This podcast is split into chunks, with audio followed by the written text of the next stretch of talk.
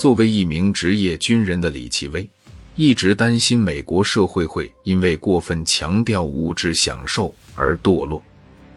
他曾警告说，美国正成为一个人们走路越来越少、男人越来越柔弱的国家。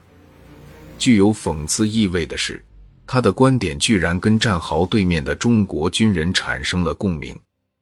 一位志愿军老兵回忆说：“实际上。”美国鬼子打仗最熊包了，他们都是在阵地底下铺上毯子，在那里喝啤酒、吃香肠、吃烧鸡，吃完喝完以后，端着冲锋枪、卡宾枪上来，都是这样。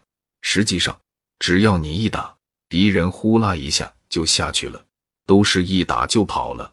他们全指望炮、飞机、炸弹，他们打仗根本就是稀松的很。你想要俘虏一个美国兵，在战场上跟玩一样。我们过去在军队服役的时候，听说敌人中间有雇佣军队，就是拿钱买来的军队。当时中国战士听了以后都不可理解，说咋会有这种人？实际上他们里面就有这样的人，就是你拿钱来买我，我替你去当兵。可是战士的勇敢，战士的不怕死。那才是胜利的根本保证。如果说在生死面前稍有犹豫，包括指挥员，那样很快这个战争就会被敌人打败。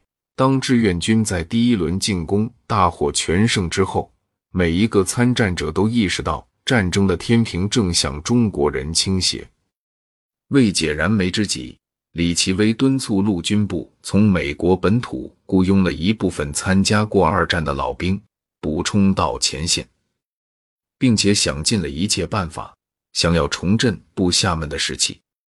但是，正如曾在滑铁卢战役中击败拿破仑的威灵顿公爵所说：“一支不断撤退的军队是很难对他们的统帅产生什么爱戴的。”李奇微麾下的美军恐怕在短期之内再也难以承受大规模的后撤了，就像一枚过了河的卒子。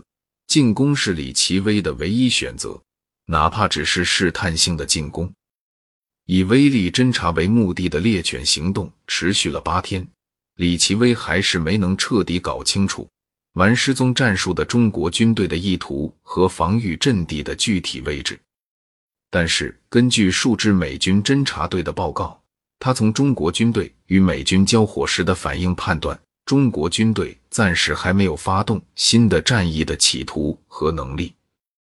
在亲自乘飞机进行的侦察中，李奇微发现志愿军的补给线越拉越长。而在长津湖战役中，重创美第十军的志愿军第九兵团居然没能参加元旦攻势。根据以上情况，李奇微判断志愿军的一线兵力尚未得到补充。